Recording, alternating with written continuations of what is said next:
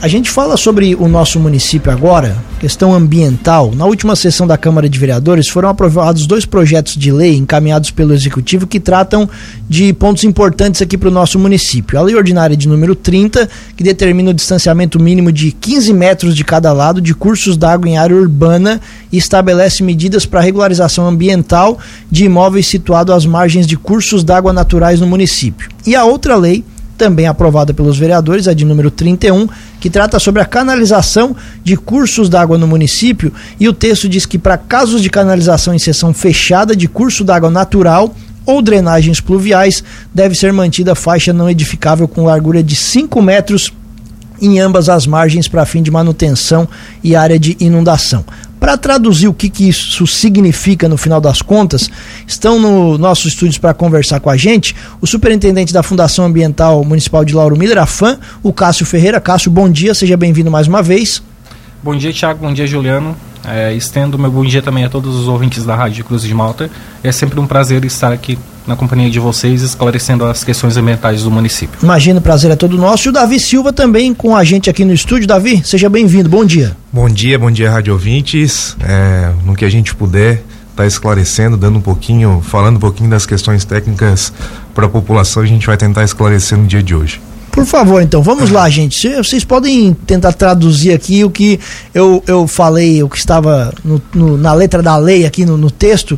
Então, vamos começar com a lei de número 30, Cássio. E o Davi também, por favor, vocês fiquem à vontade para esclarecer melhor para a gente. Vamos lá, do que, que se tratam essas duas leis?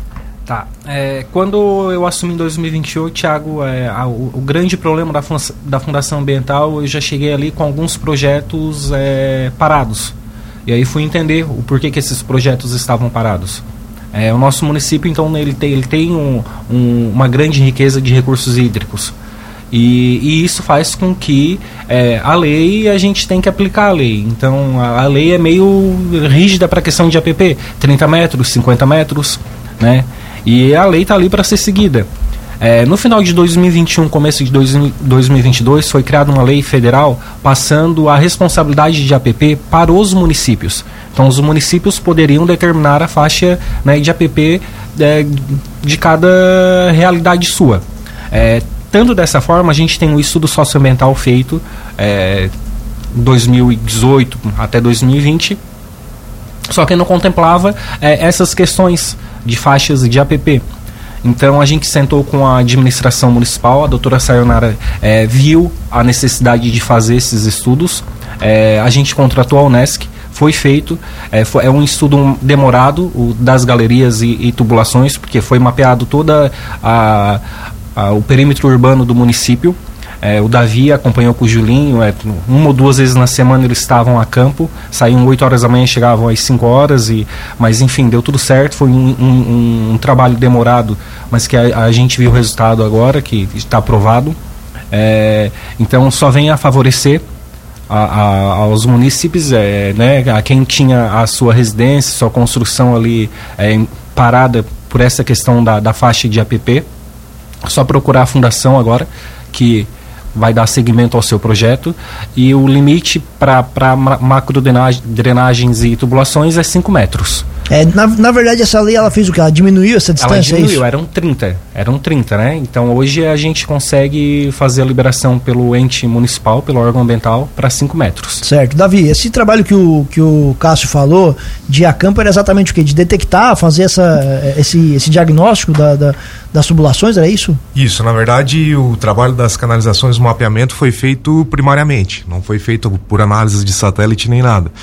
Então nós íamos a campo, realmente mapear por onde passavam as canalizações, juntamente com o diâmetro das tubulações, para realmente saber aonde passava, qual o diâmetro que passava, se precisava ou não fazer alguma manutenção, levar isso já até o município para eles saberem. E para planejamentos futuros, o município saber, ó, a gente tem uma drenagem desse, desse, desse tipo, passando em determinado local, né? Tá canalizado ou não tá canalizado, foi descaracterizado ou não tá descaracterizado. Então, o trabalho em campo foi feito em cima disso. A Unesco ela fez um shapefile né, e disponibilizou para a gente. Hoje está disponível, acredito que logo mais vai ser colocado no site do município, para todos os munícipes poder entrar e ver realmente aonde estão tá as canalizações do município, tanto as canalizações de cursos da água como as de drenagem. Então, foi totalmente mapeado isso falando do perímetro urbano. Né, o contrato juntamente com a Unesco, o perímetro urbano, já com o novo plano diretor, que foi atualizado esse, esse o limite municipal, foi feito todo esse mapeamento. Então foi isso feito em campo, não foi nada, ah, a gente sentou numa sala, não, a gente foi, como o Cássio falou, duas, pelo menos na semana a gente ia a campo fazer esse mapeamento e demorou mais ou menos uns três meses só o mapeamento de campo para ser levantado. Perfeito. Hoje então o município tem essa fotografia da, da canalização. Hoje todo, toda a canalização do município está toda mapeada. Perfeito. E isso então que possibilitou essa questão da legislação, Cássio? Isso, exatamente. Até não posso deixar passar em branco aqui é, o Davi, o pessoal do Onesc e o Julinho da garagem, que trabalha no setor de obras, ele ajudou bastante a localizar essas, esses pontos. Então quero deixar aqui o agradecimento a ele também. Certo. E agora com essa lei aprovada, o que, que de fato muda assim para o nosso ouvinte, só para ele se se, é, se, se, entender, né, de fato, o que, que vai mudar então, principalmente o pessoal que está fazendo obra, alguma coisa nesse sentido? É, é a questão das canalizações e galerias. É, antes eram 30 metros, né, que inviabilizava a questão de qualquer construção no seu terreno e hoje passa 5 metros. 5 metros a distância para para canalização, no caso. Na verdade, pra... não é considerado mais APP, né? Na verdade, esses 5 metros da canalização é uma área não edificável para se eventualmente acontecer algum problema na canalização, a prefeitura conseguir colocar o maquinário, abrir novamente e fazer uma manutenção. Tem que ter uma distância então, não isso. pode ter isso. nenhuma construção teoricamente em cima para fazer essa manutenção no trecho de drenagem. Então seria isso que a lei está fazendo. É, a portaria do IMA ela dava esse poder para o município através de uma lei orgânica. Então o município reduziu essas margens teoricamente de APP para 5 metros de uma área não edificável onde hoje não pode ser construído. E essa distância de 5 metros é, uma, é, uma um, é, é, algo que já é, é, padrão? Vocês que decidiram? Como é que, como é que funciona esses 5 metros? A portaria do IMA ela de, define o mínimo de 5 metros e na verdade não é o município de Lauro Miller que está fazendo isso primeiramente. Outros municípios da região, Criciúma, outros municípios já têm essas leis aprovadas e Lauro Miller agora implementou aqui. É, a gente sentou, a gente né, é, viu a realidade do município, é, ambientalmente analisou que não vai ter problema nenhum ser os 5 metros, e aí foi decidido essa distância mínima. Nosso ouvinte que é o Agnaldo, ele pergunta, essas alterações elas valem só para a área urbana aqui do município, Isso. interior não, não modifica nada? Não, não, é só para perímetro urbano e a canalização e galeria. Perfeito. Ah, isso já está valendo com aprovação, precisa de sanção da prefeita? É, já, é, se eu não me engano, foi sancionado na sexta-feira e passou a valer a partir de hoje. Tem muita obra, muita coisa que vai mudar com essa realidade aqui no nosso município, que estava esperando, aguardando essa situação? Tiago, eu costumo dizer que a reclamação que eu tinha da Fundação Ambiental nesse período que eu estou à frente seria dessa, desse quesito, desse problema, de não poder construir em, em tubulações e galerias na aqui na, no município. Perfeito. Na parte urbana. E, e, agora com essa, com essa lei, então isso vai, vai cessar? Já encaminha, já encaminha o, o Perfeito. É, na verdade, isso inviabilizava qualquer tipo de. boa parte de construção aqui na área. Na, área é, na verdade, urbana. a gente está falando muito de canalizações, mas tem outra lei ali que tu citasse, acho que é a número 30, que fala do estudo socioambiental que teoricamente no Rio Tubarão a gente tem que respeitar hoje o quê? 50 metros de APP. O estudo aí está apontando hoje 15 metros. Só que não era somente a APP, outra coisa inviabilizava nesse setor. É, a CPRM, eu acho que em 2017, 2018, eles fizeram a área de risco do município e eles colocaram todo a Praça do Banco do Brasil, o Fórum, tudo isso foi considerado como área de risco. E teoricamente não poderia construir nada nesse local, obviamente que a prefeitura fazia ali dentro, mas teoricamente por conta desse mapeamento não poderia, o município ficava travado nisso. Então a Unesc também fez um estudo de manchas de inundação e através de um estudo, através de dados primários, novamente indo em campo, um estudo mais completo e mais complexo, eles fizeram, refizeram essa nova mancha de inundação e reduziram essas áreas de risco e no estudo, se eu não me engano, tinha 193 casas, residências, imóveis que estavam em área de risco. E através desse novo estudo que a Unesc fez, foi reduzido para 31, ou seja, essa mancha de inundação, porque convenhamos, todos nós sabemos que nunca inundou aqui no fórum, nunca inundou aqui no, na Praça do Banco do Brasil.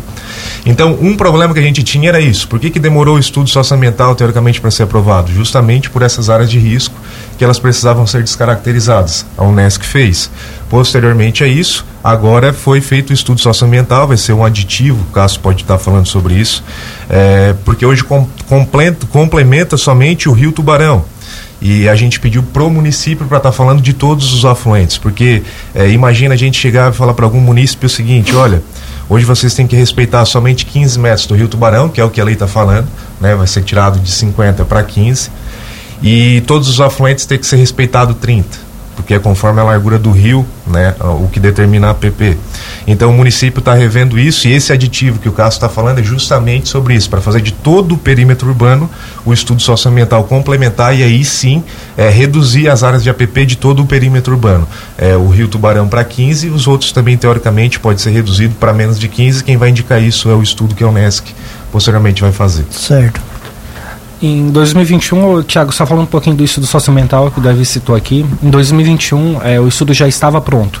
Então, é, eu não consigo. Com aqueles pontos já definidos, Isso, quase 200 que o Davi citou. aí quem, quem comandou e quem né, contratou o estudo socioambiental pela Unesc foi a, a, a, gestão passada. Então, tem alguns pontos que a gente achou e, e que faltam no estudo socioambiental e é onde a gente está tentando acertar para ficar um estudo completo. E aí, para isso, o serviço tem que continuar Isso, e a... exatamente. É, a Unesc teve na sexta-feira conversando com o secretário de administração para fazer esse último aditivo. É, aí ele vai chamar a gente, vai, vai conversar. Né? É, é mais rápido porque a Unesc não precisa estar tá vindo aqui no município porque eles já têm todos os dados em mãos. Então a gente só vai esperar esse, esse ponto que falta para a gente incluir tudo no estudo socioambiental e ele poder ser aprovado. Perfeito. Ô Davi, quando você fala de manchas de inundação, para traduzir para a gente leigo aqui, é realmente essa possibilidade de áreas que podem ser inundadas, é isso? Isso, a CPRM tinha mapeado em 2018 e, como eu disse, nunca houve a possibilidade mas aqui eu, de eu ser... por exemplo, na, no, na praça lá, na, tem aquele ponto que inundava, Exato, né? mas daí não é pela não mancha é de inundação do Rio Tubarão, ah, é pelas canalizações que, que, não davam conta. Perfeito, isso. perfeito. Justamente isso. É, e então isso tornava, fazia, foi mapeado como área de risco e quando a gente vai ali para a lei, né, a 12651, que diz que os municípios podem reduzir a margem de APP, o inciso quarto, eu acho que do parágrafo décimo, ele vai dizer que não pode ter áreas de risco para ser implementado, para ser reduzido as áreas de APP. Então, por isso que o município tomou esse cuidado de contratar a Unesc, fazer essa mancha de inundação novamente, para incluir no estudo socioambiental e aí sim ter uma lei redonda e poder estar tá vigente e valendo essa redução da área de APP. Perfeito. Na prática, então, quer dizer que essa lei de número 30, para ela tá em, é, para ela, ela valer de fato, então esse estudo precisa ser concluído. Isso, e aí ela vai ser incluída nesse estudo. Ela vai ser complementada, na é. verdade. Né? Hoje está só para o Rio Tubarão e posteriormente a gente conversa com a administração, a Unesco está tentando fazer os contratos para ser incrementado para todo o município. Hoje está só o Rio Tubarão e posteriormente todos os afluentes, vamos dizer assim, os cursos da água que chega até o Rio Tubarão ser complementado dentro desse estudo. Perfeito. É, é, Cássio, para o pessoal então que tem esses problemas que você falou que são bem recorrentes lá da Fundação Ambiental com relação a construções que passam próximo de tubulações que agora boa parte deles vão poder ser construídos. O que, que eles precisam fazer? Só procurar a Fundação Ambiental que a gente já dá a, a entrada no protocolo de construção e segue o, o, o projeto. O encaminhamento. o encaminhamento. Normalmente as obras elas estão paradas, elas não iniciaram. Como é que são o panorama desses problemas? Então, quando entra uma, uma questão dessa ali na fundação, a gente não dá segmento, a gente dá um parecer negado, dizendo que tem um problema ambiental, está em APP então não, ela não, não segue. Então por isso que deve entrar novamente com o pedido, o processo ali, para a gente dar encaminhamento e concluir. Muito bem. Mais algum esclarecimento dessa situação?